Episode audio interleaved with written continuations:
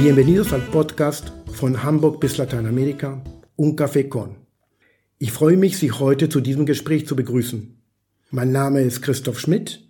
Ich war bis Ende 2018 Hauptgeschäftsführer des Lateinamerika-Vereins. Heute betreue ich ehrenamtlich die kulturellen Aktivitäten des Vereins.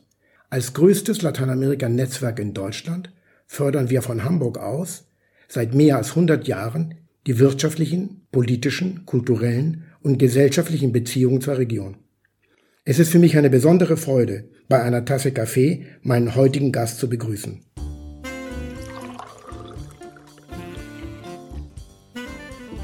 Luisa Teges kommt aus Sao Paulo und hat 2019 ein DAAD-Stipendium für ein Masterstudium in Bildende Kunst an der Hamburger Hochschule erhalten. 2020, 2021 war sie außerdem Dozentin an der Leuphana Universität in Lüneburg. Luisa, wie ist das eigentlich, ein Weg von Sao Paulo über Lüneburg nach Hamburg? Erzählen Sie uns doch mal Ihren Werdegang bis heute. Ja, hallo Herr Schmidt, vielen Dank. Äh, meine Geschichte ist, dass ich von Sao Paulo nach Hamburg gekommen bin durch mein Studium. Das heißt, nach meinem Psychologiediplom in São Paulo habe ich einen Master in Bildende Kunst in Lissabon angefangen und durch einen Auslandssemester bin ich eigentlich in 2017 nach Hamburg gelandet. Ich wollte damals bei der Fotoklasse von Bloomberg in Shanahan zu studieren. Die beiden sind eine Duo, die ziemlich bekannt in der Kunstszene. Und es war für mich eine große Ehre, diesen Studienplatz hier in Deutschland zu bekommen. Aber ähm, was lustig ist, dass von vier Monaten bin ich hier schon seit vier Jahren geblieben. Ich habe hier dann mein Masterstudium in Hamburg weitergemacht und in 2019 habe ich diese DAD-Leistungsstipendium für ausländische Absolventen im Fachbereich Bildende Kunst bekommen.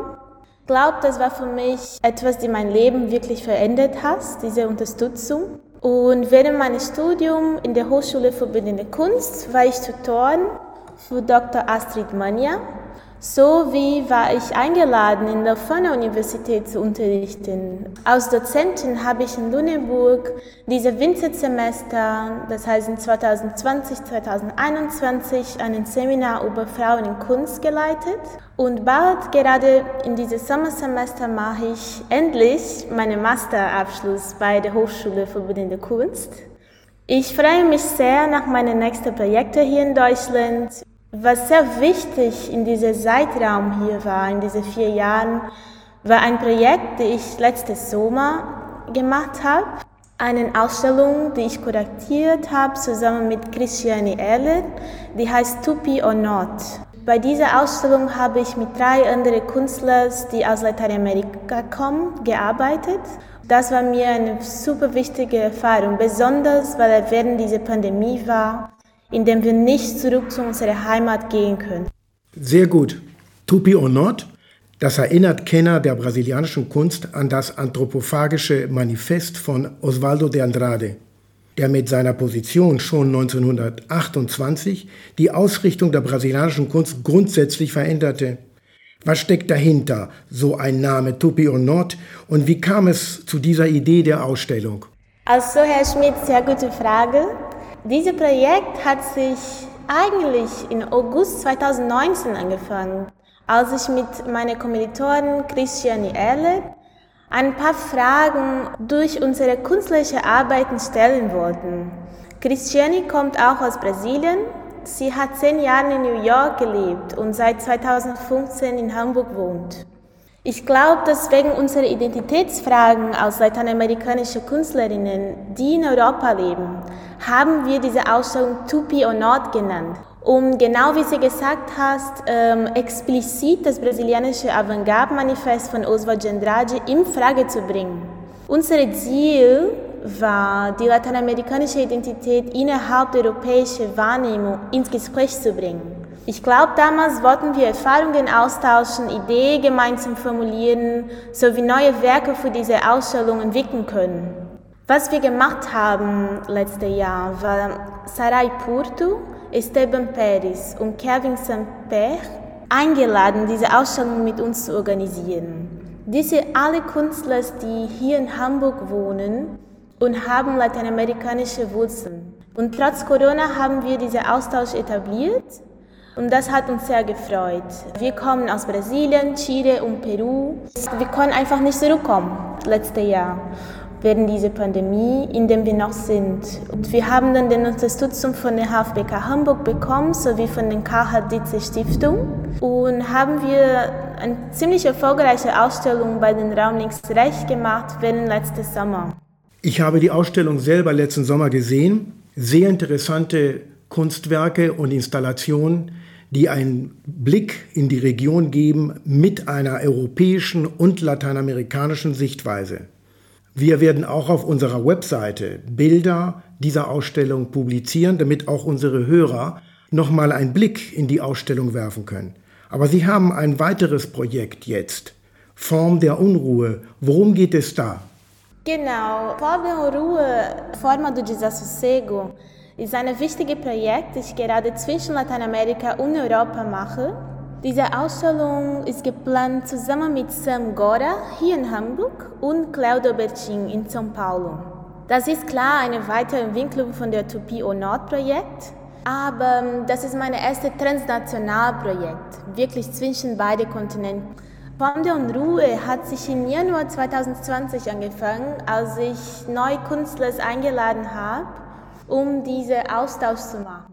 Seit März 2020 durch regelmäßige Online-Treffen teilen wir unsere Atelierpraxis sowie unsere Recherche.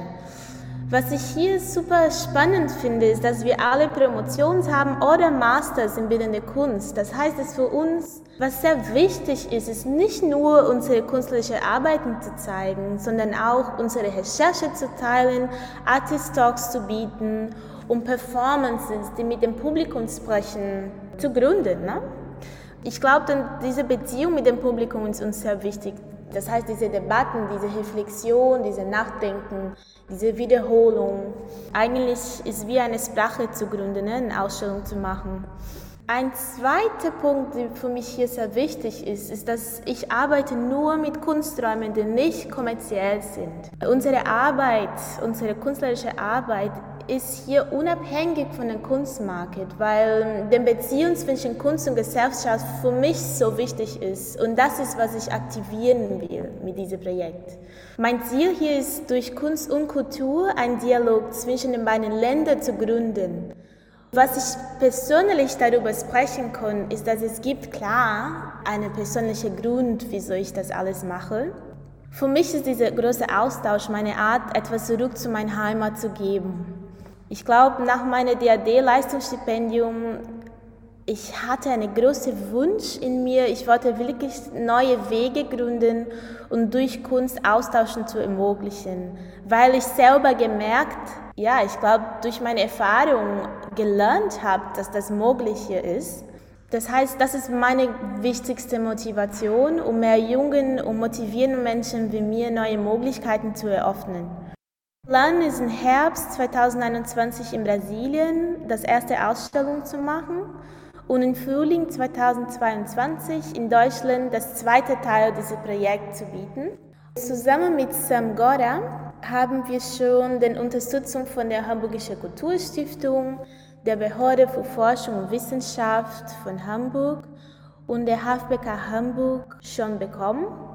Wir freuen uns sehr, weiterzumachen. Deshalb vielen Dank für dieses Gespräch. Lassen Sie uns doch im Dialog bleiben. Ich würde gerne Sie und Sam Gora einladen zu einem weiteren Gespräch, wo wir vielleicht die Hintergründe Ihrer Ausstellung vertiefen und darüber hinaus einen Vergleich machen über die Kunstszene Sao Paulo, Hamburg und Berlin. Wir werden natürlich auch das, was bis jetzt schon vorbereitet wird für Ihre Ausstellung Form der Unruhe, auch auf unsere Webseite stellen, damit unsere Hörer darüber etwas mehr erfahren können. Liebe Luisa, tausend Dank. Es war ein spannendes und sehr nettes Gespräch mit Ihnen. Sehr gerne, Herr Schmidt, möchte ich dieses Gespräch weiterführen und würde ich gerne Sam Gora einladen. Muito obrigada e até o próximo cafezinho.